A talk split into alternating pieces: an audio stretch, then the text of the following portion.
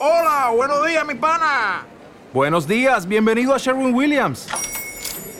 ¡Ey! ¿Qué onda, compadre? ¿Qué onda? Ya tengo lista la pintura que ordenaste en el ProPlus app. Con más de 6.000 representantes en nuestras tiendas listos para atenderte en tu idioma y beneficios para contratistas que encontrarás en aliadopro.com. En Sherwin Williams somos el aliado del PRO.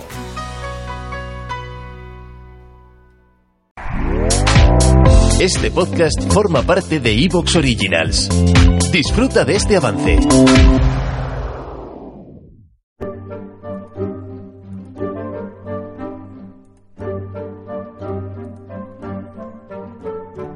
Un saludo a los oyentes y bienvenidos a Historia Ficción. Preparaos para la aventura, porque en este podcast vais a escuchar historia en mayúsculas, pero será una historia de ficción, una ucronía. Hoy nos iremos al Sacro Imperio Germánico de principios del siglo XVI.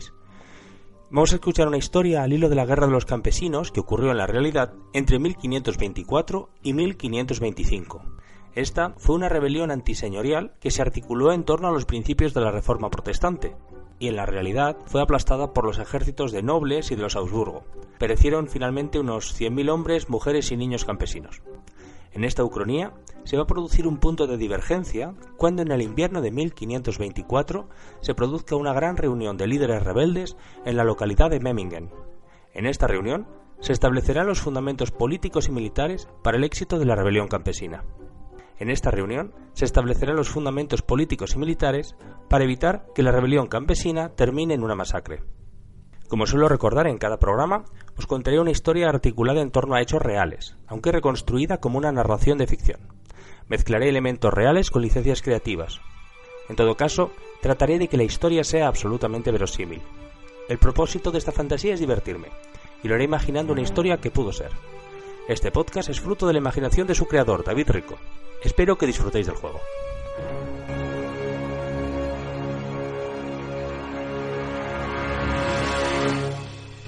En primer lugar, hay que hablar de Lutero y de la Reforma Protestante. El reformismo religioso tenía una larga trayectoria en la Iglesia Católica.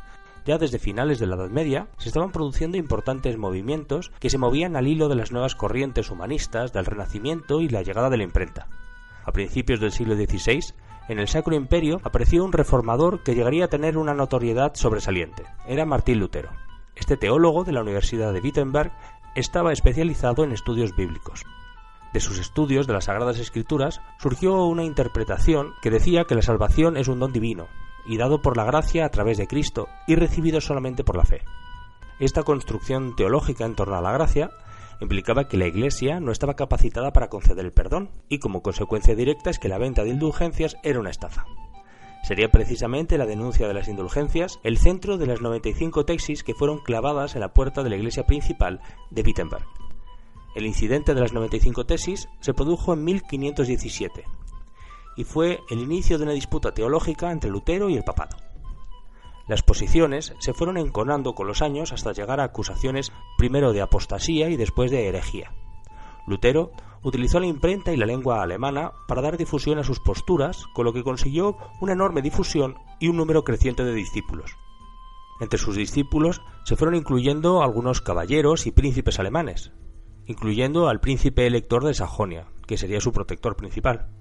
En 1520, Lutero ya se había posicionado de manera heterodoxa sobre asuntos como el sentido de la Eucaristía, sobre la validez de las reliquias, sobre el celibato, sobre cuáles debían de ser los días santos, sobre la validez de los sacramentos o sobre la libre interpretación de la Biblia.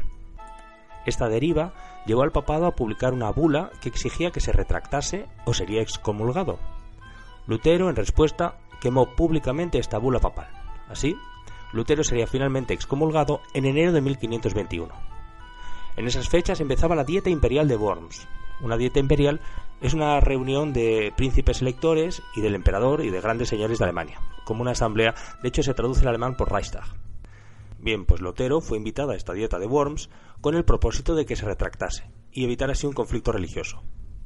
El teólogo de Wittenberg se presentó ante el joven emperador Carlos V y decidió no retractarse de sus posiciones heréticas. Después de la dieta de Worms, Lutero encontró refugio gracias a los príncipes que simpatizaban con la reforma y que rechazaban la Iglesia romana. La ruptura en el imperio era un hecho, y algunos príncipes alemanes aprovecharon para expropiar bienes de la Iglesia católica y empezar a dar forma a una iglesia germánica bajo su propio control. Lutero aprovechó su estancia en el castillo de Warburg para hacer una famosa traducción de la Biblia al alemán, que por cierto sería un instrumento fundamental para la unificación de la lengua alemana.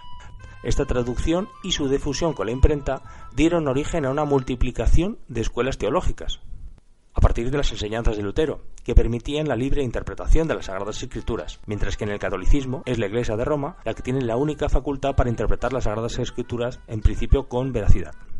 Una de estas corrientes reformistas que surgieron al hilo de la reforma de Lutero eran los anabaptistas.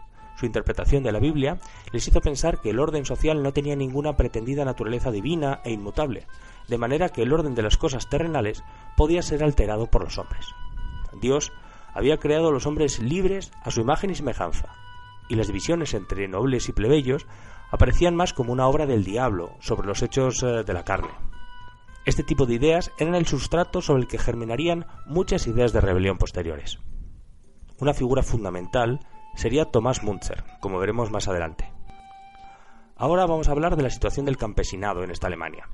En esta época se estaban expresando las primeras manifestaciones del capitalismo mercantil, en todo caso, la sociedad seguía funcionando esencialmente a la manera feudal, con la clásica división entre oradores, velatores y laboradores, es decir, entre el clero dedicado a las almas, los nobles dedicados a la guerra y los campesinos dedicados a trabajar.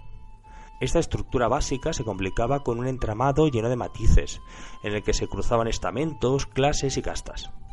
Destacaba una creciente clase social en esta época de los patricios urbanos, que darían lugar después a la burguesía comercial, pero el tiempo de esta clase aún no había llegado. La gran mayoría de la población eran campesinos con pequeñas parcelas o jornaleros en tierra. A lo largo de la Edad Media, las clases populares habían disfrutado de un acceso a los bienes comunales que en muchos casos habían permitido la propia supervivencia de estas eh, comunidades. Hay que aclarar que los bienes comunales son aquellos que pertenecen a una colectividad, como por ejemplo el municipio, o pertenecen a los feligreses adscritos a una parroquia. Estos bienes comunales son, por ejemplo, los terrenos que valen para trillar, los ejidos en los pueblos, también zonas de pasto o los ríos, o, sobre todo muy en especial un bien comunal muy típico son los bosques. Todos estos bienes comunes que pertenecen a la comunidad proporcionan de manera regular y gratuita a los campesinos, pues desde leña a también caza, pesca, setas, frutos. ¿Te está gustando lo que escuchas? Este podcast forma parte de Evox Originals y puedes escucharlo completo y gratis desde la aplicación de Evox. Instálala desde tu store y suscríbete a él para no perderte ningún episodio.